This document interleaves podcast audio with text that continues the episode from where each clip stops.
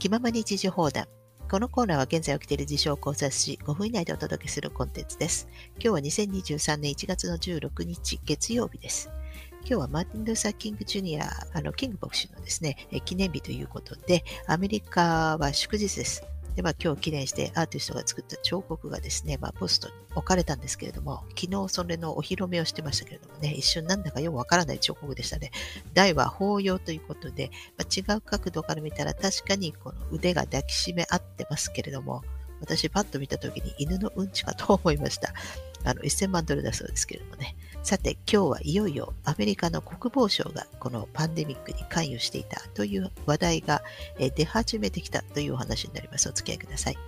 これは私の過去の動画で何回もお伝えしてますので、フォローして毎回聞いてくださっている方の中には、あ、やっぱりね、と思った方も多いかなと思います。この武漢にある生物研究所にですね、アメリカの国防省が間接的に資金提供していたという話もですね、過去にお伝えしたこともありますが、まあ、早い話がですね、オバマ政権時代に、まあ、この今回のパンデミックからワクチンの分配の流れ、まあ、これがですね、国防省によって計画され、まあ、それでトランプ政権の時に、ワクチンの緊急許可が下りて、バイデン政権の時にそのワクチン接種を推し進めたということになります。これが情報公開法によって指摘されたわけですけれども、これからどんどん開示されていくことになるとですね、かなり死者とか薬害にあった方が多いわけですから、トランプさんの再選もですね、ちょっと難しくなるんじゃないかなと思います。彼の時に許可したわけですからね、あの人々は忘れないと思います。去年の動画で少し折れましたが、確かトランプさんが憲法停止って言ったという動画だったと思いますけれども、え、何度もこのポッドキャストで言ってるんですけれども、今、世界的戒厳令中なんです。戦争中なんですけれども、じゃあ政府は誰と戦争してるのかって言ったら、まあ私たち国民なんですね。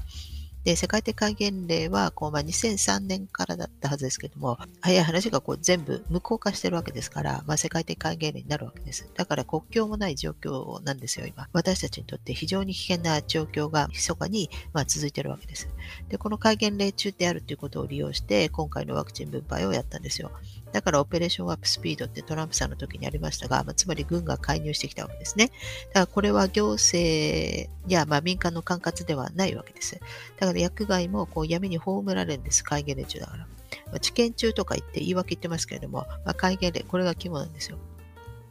で、これが国家安全問題ということで、まあ、米軍が世界中にワクチンを分配したわけですが、まあ、世界中にいますからね、米軍。で、これは軍事なんです。で、戒厳令中ということは、まあ、全ての契約は、えー、国務省の管轄になるようですので、すると日本の場合、総務省に当たるんじゃないですかね、国務省というのは。